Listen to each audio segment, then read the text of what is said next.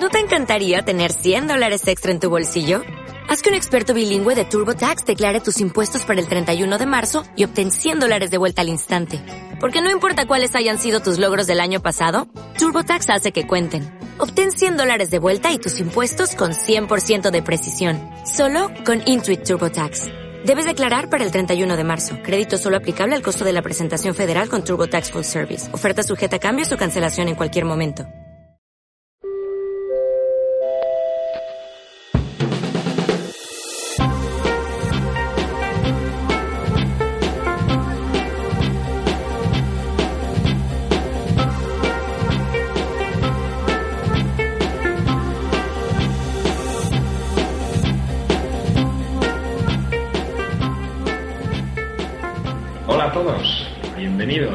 El Aeropodcast número 29, 29. Ya solo nos queda uno para el 30, llegar a la treintena. Estamos en 2013, aunque parezca mentira, y es pues nuestro segundo podcast del año. Este año Aunque vamos a parezca hacer- mentira, estamos vivos todavía.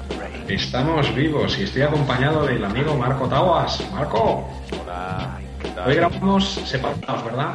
Sí, se nota de hecho en, la- en el audio. Ya no tenemos un audio nunca demasiado estupendo, pero hoy será todavía peor. Bueno, pues bienvenidos a todos los aeroescuchantes que tenemos. Pero, como siempre, nos disculpamos por las, la- las largas tardanzas en grabar, pero la verdad es que está, está siendo un año muy movidito. Y entre que Marco se mueve mucho y yo también he estado viaje arriba, viaje abajo, pues la verdad es que coincidir nos ha sido complicado. Marco, macho, es que te tienes que poner las pilas para grabar, ¿eh? Es que si no, si no te lo digo yo, no, no, no sale de ti. Es que es difícil, pero ya no solo porque sea difícil porque coincidamos o no coincidamos. Es que, de hecho, vamos a hablar de esto, ¿no? Estamos en un momento de crisis que se suponía que íbamos a salir ya este año de la crisis. No salimos ni de coña. Y estamos en un momento de crisis tan gordo que, que yo no sé si te pasa a ti, pero yo estoy trabajando el cuádruple para, traba- para cobrar el 10%. O sea, Ahí vamos, ahí vamos. El tema cobro parece que está la cosa complicada, ¿no? El trabajo no falta, que lo cual, si, si ya siempre he ido un poco de culo, ahora últimamente voy de culo y cuesta abajo. Pero bueno, es lo que toca, ¿no? O sea, Bueno, pues te, te- te estamos grabando tú desde Palma, yo desde Madrid. Nos- Exacto. nos- De momento no nos han desahuciado ni a ti de la oficina ni a mí del piso. Exacto. ¿Sabes? Que es- ya, no, Y- ya no es poco. Bueno, pues para ser breves como siempre, y vamos al grano. Que es Como lo siempre que- dice, y te tengo que estar detrás. Venga, hoy vamos a intentar hacerlo en 30 minutos, señores. Como, como mucho. Venga. Vamos, pues ya, ya, ya nos hemos comido tres, ¿no? O cinco, a saber. Pues empieza. Bueno, Cuéntame, ¿qué ha pues pasado? venga, vamos ¿Qué a darle estos las dos meses noticias. y medio que hace que no grabamos? Good morning, ladies and gentlemen. This is your captain speaking. We are currently at our cruising altitude of 35,000 feet. We'll be expecting a little turbulence for the next couple of minutes, so please remain seated with your seatbelts fastened.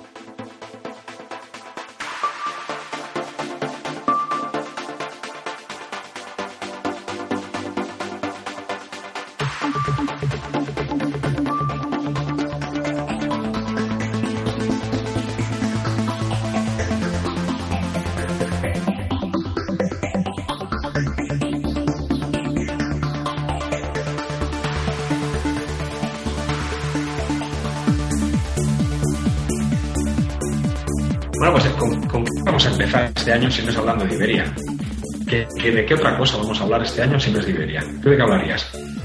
Bueno, yo hablaría y he, hablado en, en el programa del láser de muchas cosas. O sea, porque, bueno, está Iberia, está Horizonia, está el amigo Lady, está... Sí, Bueno, pero vamos, yo creo que en, en titulares, eh, este año de momento... Sí, de momento se lleva la se lleva la palma, se la lleva Iberia.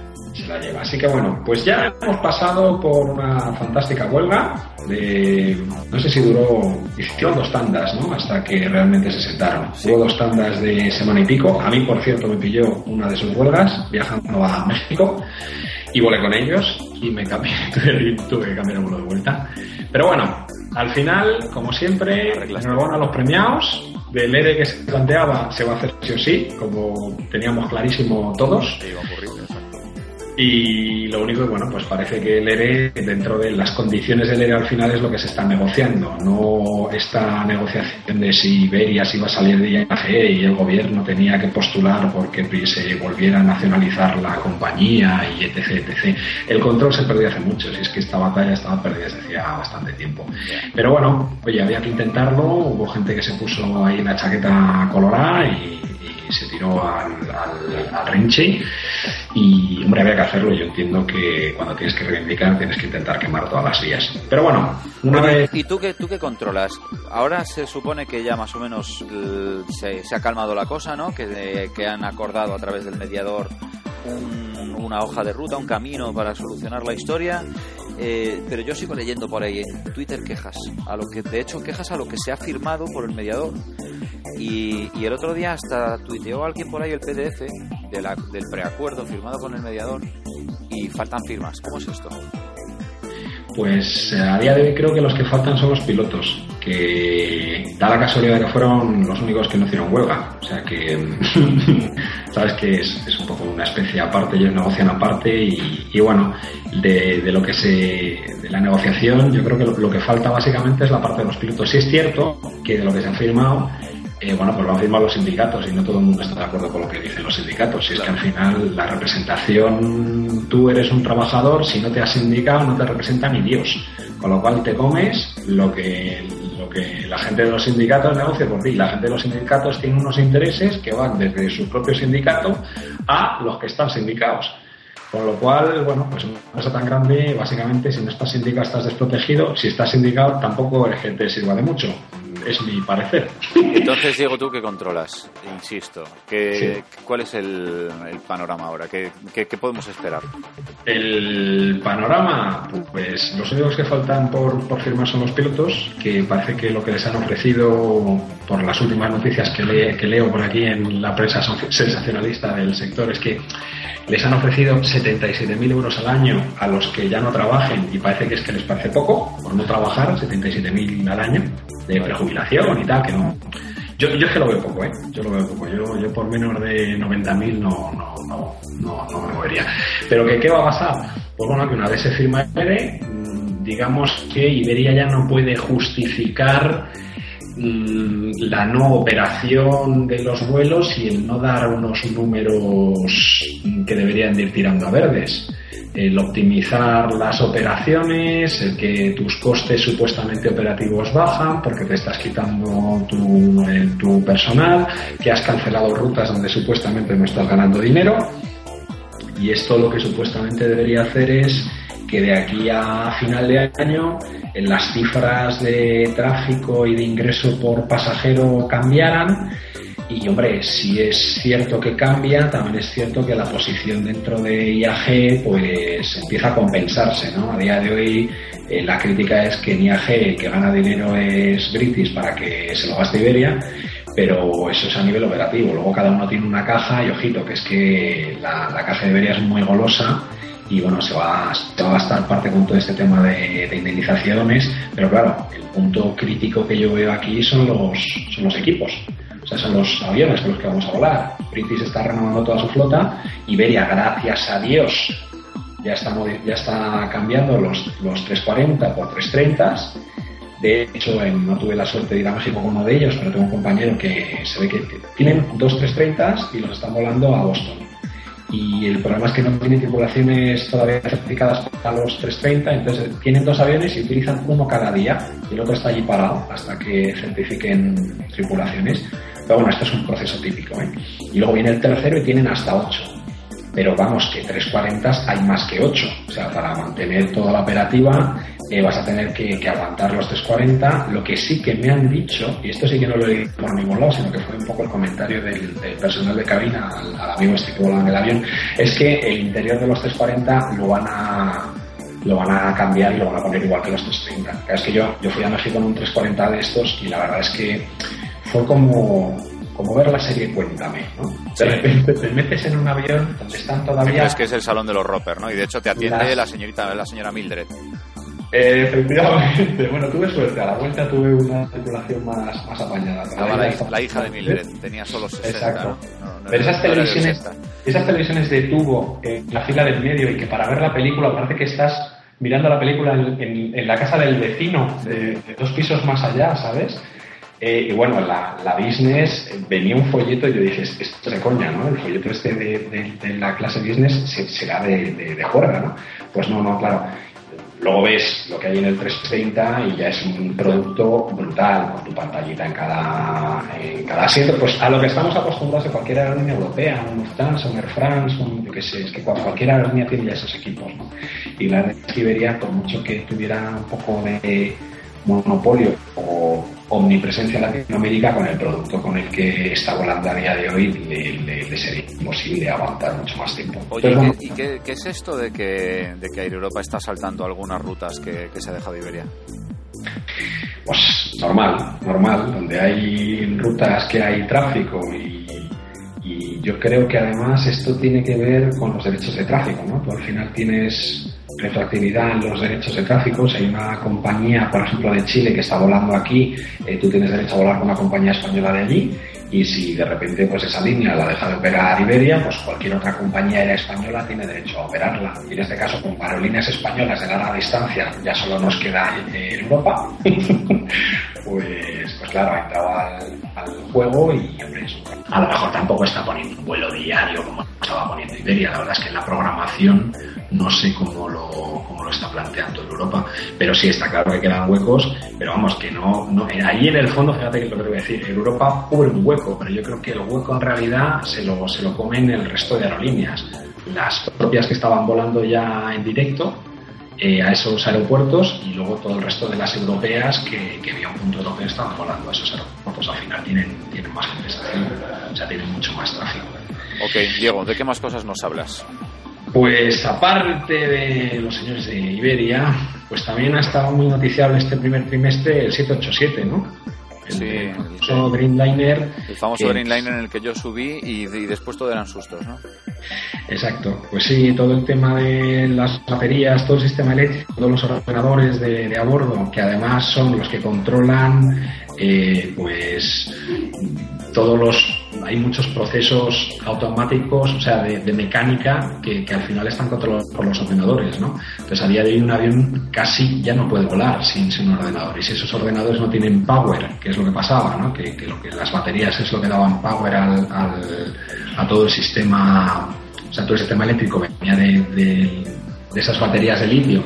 Y bueno, pues por intentar hacer un avión más ligero en vez de utilizar las baterías que se utilizaban normalmente, que no eran las de litio, sino que eran pues como, bueno, no voy a decir, no voy a decir que, que las pilas de, de Duracell, pero casi, un sistema muy, muy normal y super testado, se utiliza un sistema de baterías de litio, estas baterías de litio, pues la cantidad de energía que tienen que dar, pues se se vio es que una de las cajas de la batería de litio se, fundió, se quedó aquello hecho un, un carboncillo y bueno, claro, eh, el avión vuela, sí, el avión es seguro, sí, pero claro, si de repente te quedas sin, sin ordenadores, pues te vas al pinchi. Y es justamente lo que están.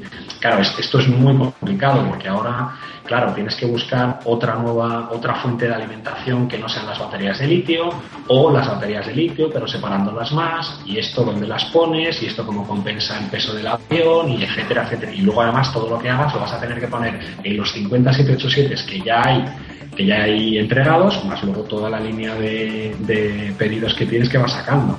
Entonces, claro, una cosa que parecía una tontería, y una vez se marca la flota, pues hombre, todas las aerolíneas que están operando con 787 las han quitado, está claro, bueno, toda la flota se, se, quedó en tierra y todos lo que están haciendo es que los han quitado ya de, de lo que era la programación y los están programando pues para te digo que hay muchas que están programando para después de verano. Con eso te lo digo todo, porque aunque mañana salga el, avión de estos aviones de pruebas que están haciendo para que funcione, si funciona, luego efectivamente todo eso lo tienes que ir poniendo en esos 50 aviones, con lo cual hasta que realmente toda la flota esté otra vez arriba y funcionando, pues la verdad es que pueden, pueden pasar meses. Y esto, imagínate el dineral, el dineral que le, que le está costando a Boeing, no solo en imagen, sino en el dinero que tienen que estar pagando esas aerolíneas porque a día de hoy, bueno, pues no, no, no les está entregando el producto que tendría. está, está, claro, y hombre, y, además la gente enseguida se alarma con estas cosas, porque bueno, porque es, por eso así son muy aparatosas, con lo cual para la aerolínea también es una faena estar volando con un tipo de aparato que de pronto te da problemas.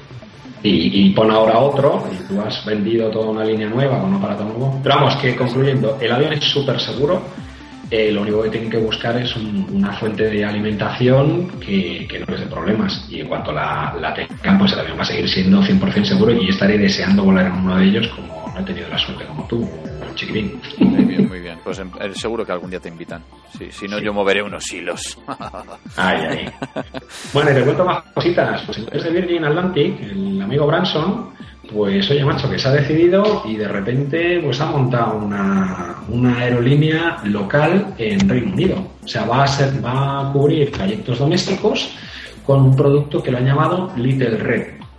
O sea, pequeña roja, como los aviones son rojos, y que va a volar desde Heathrow a Manchester, Edimburgo y Aberdeen. Y bueno, pues empieza a volar lo sea. Fíjate que nunca se había metido Virgin Atlantic después de un poco el fiasco que tuvieron con Virgin Express de, vuelos eh, cortos, de, corto y medio rango en Europa, pues hoy al final han vuelto a, la suya y han montado otra vez aerolínea doméstica. Hombre, entiendo que para ellos, para hacer de feeder ahora ya con la red que tienen intercontinental, pues es, básico que puedan tener ciudades muy, muy, muy importantes en Reino Unido, que es donde ellos tienen la, mayor presencia, la mayor imagen de marca, para, para seguir siguiendo trayectos intercontinentales. Y hay una pequeña una pequeña anécdota es que el señor Richard Branson, el otro día, de repente, enciendo el ordenador, Twitter y un tweet del señor Richard Branson que dice que, aprovechando que empiezan a operar ahora en abril los vuelos de Red, que van a empezar a operarlos con un avión, con un 320, que va a tener el suelo transparente. Entonces se va a poder ver el, se pueden ver las nubes mientras estás volando y tal. Claro, yo, vi el, el tweet eh, que linkaba con un post en su, en su web y tal, donde venía una foto chulísima del avión, el sol ahí como medio transparente y tal. Y, yo lo primero que hice fue, joder, qué chulo retuitear. Claro, según lo retuiteo, digo, vamos a ver, digo, chaval, a ver, ese hueco en el pasillo y ese, o esas nubes que se ven, y si está la bodega. ¿Qué coño estamos, qué coño están enseñando estos? Si el suelo del, de, donde tú pisas y el suelo del avión está la bodega. Y luego empiezo a mirar, digo, y, claro, fue a los cinco minutos alguien me dijo, ¿no te has dado cuenta que es uno de abril, chaval? Que es April Fools, el, el Día de los Inocentes. Pues toma inocentada, macho. Y lo gracioso es que luego he leído un artículo que gracias a la tontería del, del, del Día de los Inocentes, la grafita que hizo Richard Branson, pues de repente consiguieron bastante notoriedad en medios, porque, bueno, pues como la broma era muy simpática y tal, y, fuimos varios tonetis los que picamos, porque aparte, desde que yo lo retuiteé, te aseguro que tuve como, como cinco de retweets, y otra gente que en cuanto lo vio, ¡ah! Claro, porque llama la atención, pero de todos modos, además, eh, no sé si ahora te puede pensar que eres demasiado cándido, pero ¿tú querrías volar en un avión con el suelo transparente? Por muy seguro que sea, ¿eh? ya más allá de la, de la seguridad. Si, yo te hablo del yuyu, o sea, yo no. Eh, fíjate, hablándolo el otro día con un amigo me decía, tú sabes que hay un proyecto que es que en vez de que tú tengas ventanillas en los aviones, que a la altura donde tenemos la ventanilla haya un panel transparente, lo cual Te, daría una visibilidad mucho mayor y, mucho te daría más libertad ¿no? para, para ver el avión. Y más sensación de estar vendido. Yo yo aquí sabes que yo, yo hago por el riesgo. A mí me gustaría, pero sí entiendo que soy de los del, de ese pequeño puntito de frikis que nos gusta volar y todo lo que sean nubes, las, con tal de verlas por cualquier sitio, pues nos encantaría. Pero sí estoy de acuerdo contigo que tendría un, el momento este de aterrizar y, según ves, ves cómo se va acercando el suelo, Yuyu no, o sea, se dejarían los zapatos ahí pegados. Eh, se aterrizaría todo el mundo con los pies en alto. Y quita, quita, quita. y pisando el freno, como cuando te llevan adelante, no tienes pedales y le das al freno. Tenemos dos minutos de gloria para Ryanair. ¿Qué me cuentas? Sí, pues mira. Dos, eh, te voy a dejar dos, tío. Que ya... no, es que, es que no tiene empieza a estar pasado de moda. Venga. No, es que me he dado cuenta de una cosa, macho. He estado haciendo búsquedas en Google, en Google Insights y tal, para ver búsquedas de Ryanair. Y sobre todo, apariciones de Ryanair en los medios. Bueno, después de todo el movidón del verano pasado, no sé si te has dado cuenta que Ryanair ha dejado de hacer su publicidad estúpida de ahora aparezco por cualquier tontería. Están mucho más tranquilitos, Ha decidido que no va a mover más las aguas porque estaban muy turbias, que esta gente, como siempre lo he dicho, tontos no son y bueno, pues ya tienen un posicionamiento en el mercado en el que tampoco necesitan tanta visibilidad y han dejado de hacer el tonetti, de sacar todas estas noticias tontas, de dar estas ruedas de prensa estúpidas con el, con el amigo Ley haciendo el, mono. Y yo creo que van a aguantar así hasta primeros de verano, que harán un poquito pim pam pum, alguna gracita nos tendrán que hacer de estas de las suyas, pero han bajado muchísimo el nivel de comunicación, ¿eh? lo cual, por un lado, yo estoy encantado. De, cuanto menos se hable de ellos, pues mejor. ¿Y ya han pasado los minutos? Yo creo que se han dado cuenta de que. no, como no han pasado, voy a decir una chorrada. Yo creo que se han dado cuenta. que se han dado cuenta de que al final no les merece la pena. O sea, porque eh, se ha hecho tanto, tanto, tanto, tanto ruido negativo que al final ahora todo el mundo tiene miedo de volar con, con esta gente, con Ryanair.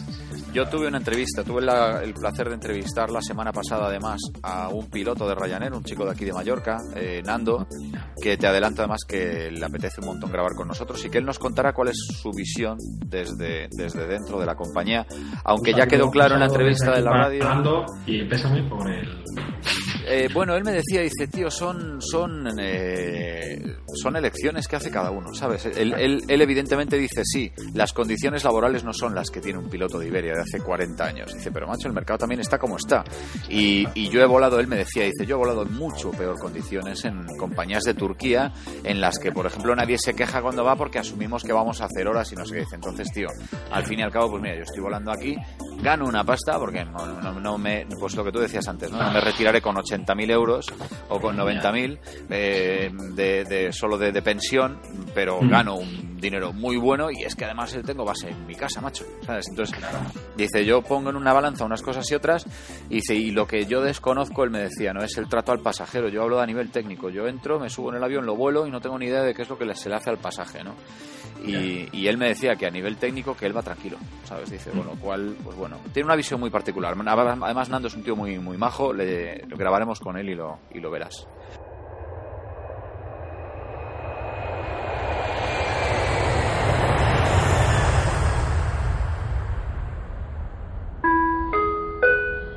Salida del vuelo British Airways 7110 con destino a Coruña.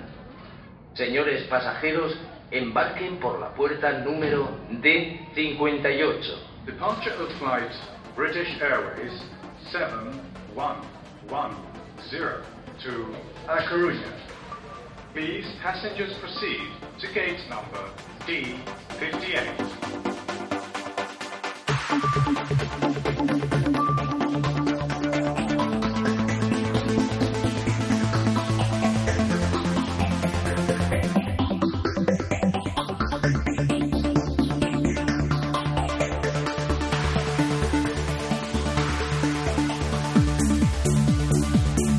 Bueno, háblanos de desgracias. Bueno, pues sí, lo mismo que hemos hablado de mm, aerolíneas que han copado las noticias, hay otras que no las han copado mucho, pero para lo que las han copado es para su para su eh, no voy a decir, voy a decir cese de no es cese de actividad, porque no desaparecen las aerolíneas en sí, sino que bueno, pues todo lo que estaban haciendo lo dejan de hacer. Por un lado están los amigos de Heli, que bueno, pues que sabes que habían estado volando a desde Málaga a Melilla, desde Málaga a Madrid, empezaron a volar hasta Madrid-Barcelona y luego tenían, tuvieron la, suerte de entrar un poco ahí en el concurso desde Extremadura y desde Badajoz volaban a Madrid y a Mallorca, creo.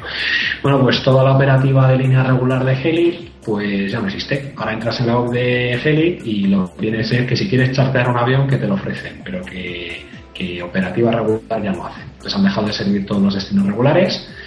Creo que siguen haciéndole eh, a Europa algunos trayectos, eh, o sea, están, están, están aparecen como en Europa, pero el, hierro, el aparato es de Heli, que creo que son los Bilbaos, Madrid-Bilbao, si no recuerdo mal, por lo menos lo estaban haciendo.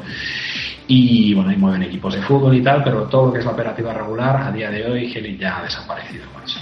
Y por otro lado están los señores de, de Orbest, que, bueno, pues con toda la movida de Horizonia están ahí en un limbo un tanto extraño que, no que yo a día de hoy todavía no sé, pues bueno, todas las series que, que tienen con, con los 320 de, de Canarias y Baleares planteados y luego el 330 que tenían con el que hacían Caribe, pues la verdad es que no tengo noticias. Eh, lo, que último, lo, que comentaron es que Barceló se quedaba con Orbes Portugal, que porque Orbes primero empezó a operar como aerolínea en Portugal y creo que es donde están matriculados algunos aviones, pero creo que son los pequeños, el 330 creo que no, con lo cual creo que Barceló si se queda con la compañía es para operar los, los trayectos cortos.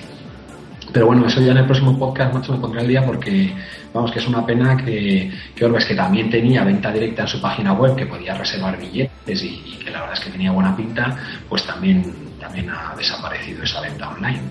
Lo que decíamos al principio, está, este año todavía viene movidito, movidito, movidito. Ya, ya, ya lo veremos. Sí, sí, la que te mandaré morena. O sea, tú entras en la página de Orbes y te dicen que nada, que está todo cancelado y ya no hay, no hay, no hay nada de nada. Bueno, y nos Así quedan que... cinco, de las cuales vamos a leer tres, y tenemos cinco minutos para las tres. Vale, pues mira, desde aquí un... voy a aprovechar para reivindicar y darle un, un recadito a, a, la gente de la T4, el, los, los, señores que llevan el parking, porque son fantásticos, es una gente comprensible, amable, con unas ganas de agradar que no veas. Bueno, te cuento. Me voy a la T4 con la moto, con mi moto, porque tenía que ir al día siguiente de viaje y quería saber dónde demonios se podía dejar la moto en el aeropuerto. Porque sé que si la dejas arriba se la lleva el agua. Pero mmm, todos los aeropuertos suelen tener una zona de aparcamiento gratuito para motos. Entonces, bueno, pues me voy a la, a la T4, empiezo a dar vueltas, pim pam, y de repente yo sabía que estaba pues por la parte de abajo y, y, se, y, llego como a la zona del parking y veo que hay una, una especie de callecita que no va por el parking pero que va hacia la derecha. Me meto y de repente hay una barrerita que se abre y me doy cuenta que donde me he metido es en el rentacar. Bueno, pues están allí todos los coches del rentacar, que es la planta baja de, de, de todos los parkings que están comunicados y bueno, pues llegó al final, creo que era la, la, la zona B, y digo, bueno, digo, pues esto si aquí no es. Y bueno, pues voy a salir, voy a dar la vuelta entera otra vez al parking y, y intento entrar por otro lado. Entonces, hice una cosa que es, claro, pues llegué a la barrerita y la barrerita pues te decía que cogieras una tarjetita para, para salir del parking y yo dije, no, hombre, joder, no voy a putear a estos señores del rentacar, no les voy a coger la tarjetita, me salto la barrerita así por el lado con la, la moto que había espacio para que entraran tres motos como la mía y, y, salgo. Bueno, pues salgo, no cojo el tiquecito y llego a la salida del, del parking de la T4 y ahí está el señor, ahí hay una caseta y entonces me paro en la caseta para preguntarle a esta gente, oiga, mire, eh, que para aparcar la moto y tal, que, que dónde es. Y entonces me indican, no, pues mire, tiene que salir por aquí, tal, no sé qué, tal. Y ya, mire, es que para salir, digo, es que no, no puedo salir porque no, no, no tengo tarjetilla. Digo, hombre, digo, las, las barreras tienen hueco para que salga, pero tampoco querría, uff, que no tiene usted ticket, ¡Oh! pues está, uff, pues espera que voy a llamar. Madre mía, bueno, la liaste.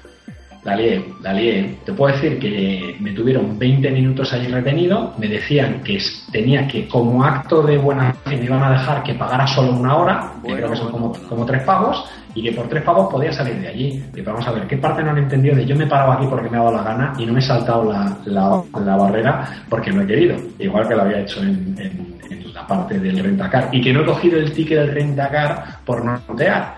Bueno, pues tío, de verdad, o sea, como hablar con la pared y la verdad es que la gente que estaba ahí en, en, en la caseta pues me miraban como diciendo, yo es que te retransmito lo que me dicen y no puedo hacer más. Pero vamos, te entiendo perfectamente. Conclusión, pues hubo, yo le decía a la tía de seguridad, pues tío, me tenía una tía de seguridad, yo le decía a la tía de seguridad que es que la barrera esa que se podía pasar sin ningún problema. Y bueno, pues un momento en el que pues se dieron la vuelta y yo hice pim pam pum, pero me cogieron la matrícula y todo, ¿eh? de todas maneras, por si acaso. Vale. Así que un saludo, un saludo muy amable sobre todo por las ganas de ayudar y de agradar que tienen en las oficinas de arriba de la T4.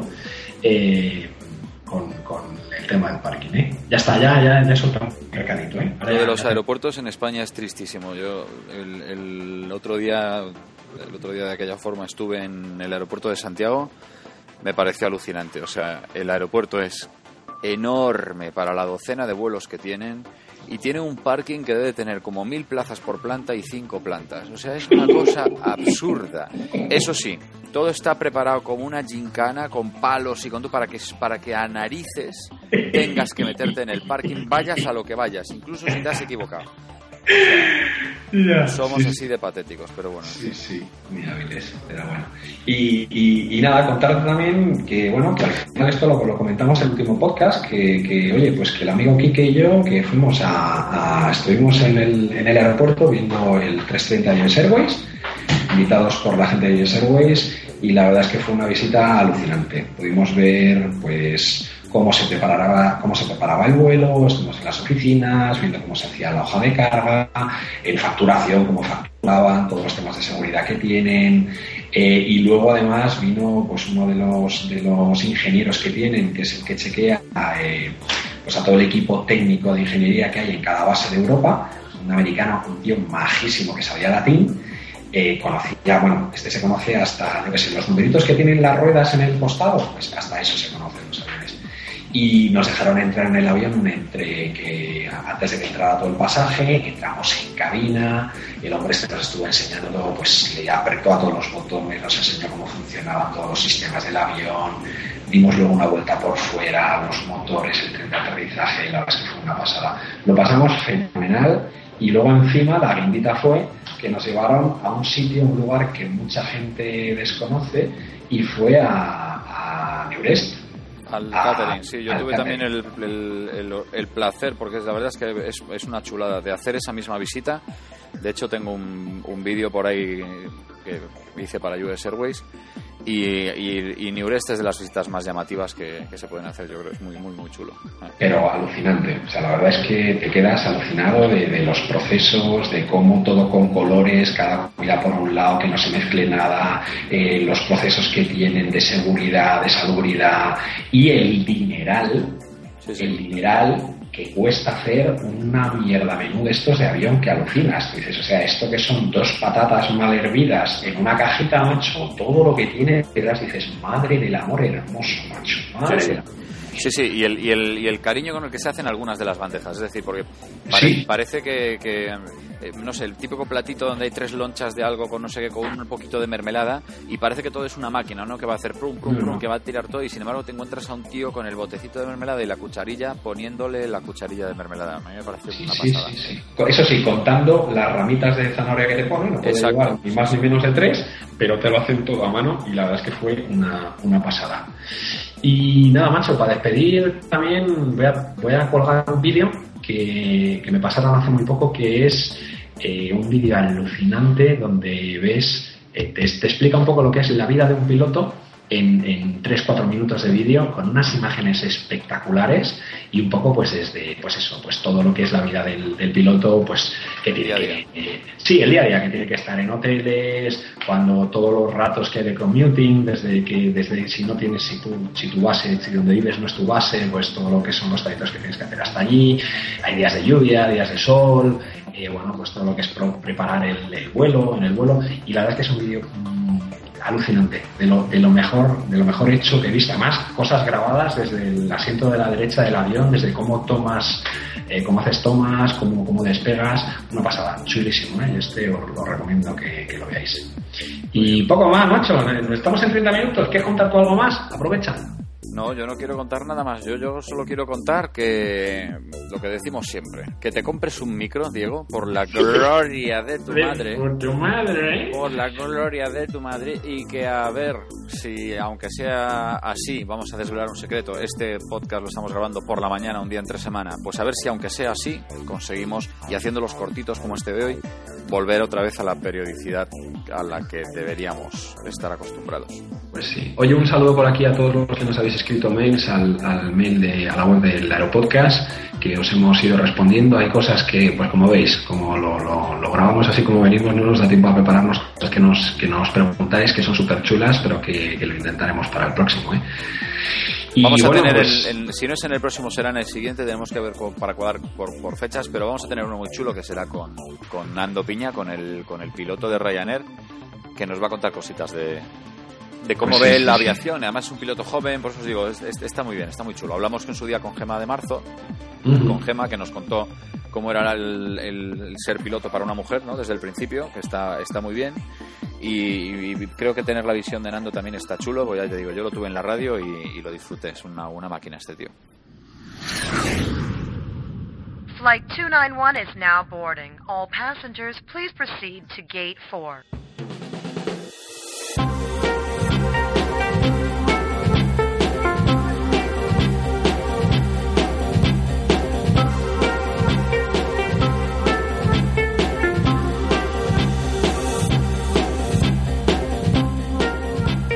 Para despedirnos, que, que ¿dónde te pueden encontrar a ti, Marco? Pues si, es que, alguien- si es que alguien quiere buscarte. Además de en la calle, tampoco además que- de en la calle me pueden encontrar en Twitter, en Marco Taboas, todo seguido, Marco T A B O A S, Marco Taboas, o si no en la web en Promoturismo. Pero bueno, si ponen Marco Taboas en Google apareceré por mis sitios por suerte o por desgracia, todavía no lo tengo claro. ¿Y tú, Diego?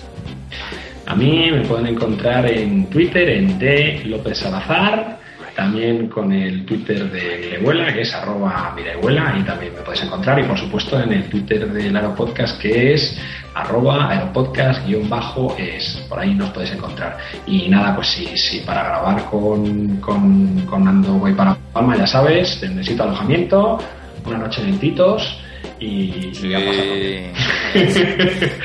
Oye, un saludo a todos, gracias, gracias mil si habéis llegado hasta aquí, es que nos habéis soportado y ha sido interesante. Con este sonido, sobre todo, perdonad, Eh, perdonad por el, como siempre por el micro, siempre digo que me voy a comprar uno y nunca me lo compro, pero bueno, eh, es cuestión de, de- de estar más viajado.